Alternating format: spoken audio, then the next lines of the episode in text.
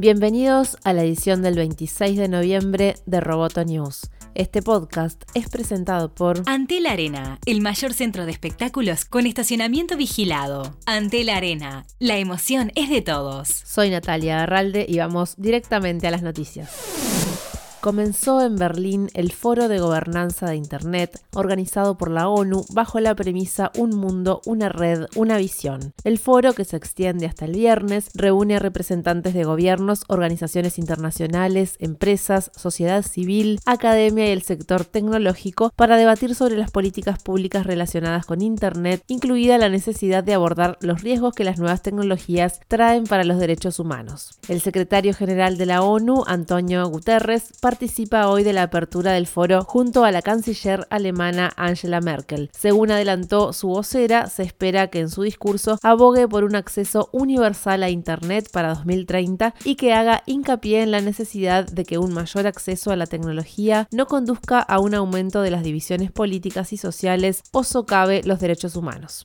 Estados Unidos toma medidas para desalentar en agencias federales y estatales el uso de los productos fabricados por DJI, el gigante chino de drones. Un proyecto de ley presentado la semana pasada en la Cámara de Representantes prohibiría a las agencias federales comprar drones fabricados en China e incluso con algunos componentes del país asiático. Según los impulsores de la normativa, la preocupación es que Beijing recolecte datos valiosos de drones que vuelan misiones sensibles para Estados Unidos. Por su parte, el portavoz de DJI, Michael Oldenburg, dijo que las denuncias son infundadas y que es obvio que hay un esfuerzo coordinado dirigido a empresas con sede en China.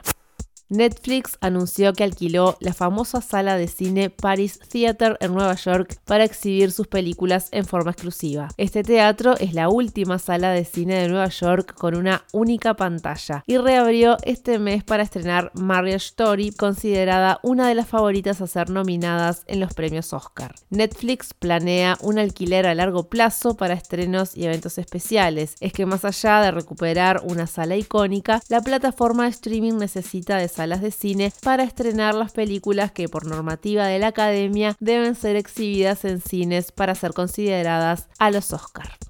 Los datos de algunos usuarios de Twitter quedaron expuestos después de usar sus cuentas para iniciar sesión en aplicaciones de terceros descargadas desde la Google Play Store, según dijo la red social. Tanto Twitter como Facebook recibieron un reporte indicando que un kit llamado One Audience había otorgado acceso a desarrolladores externos a los datos personales de los usuarios como correo electrónico, nombre de usuario y tweets recientes. La red social también indicó que informará a los afectados sobre lo ocurrido y que la compañía compañía se puso en contacto con Google y Apple para reportar esta vulnerabilidad. Twitter recomienda a los usuarios revisar los permisos que otorgan a terceros, ya que cuando alguien autoriza a una aplicación externa a acceder a su cuenta de Twitter, esta podría leer los tweets del usuario, ver a sus seguidores, publicar en su nombre e incluso acceder a sus mensajes directos.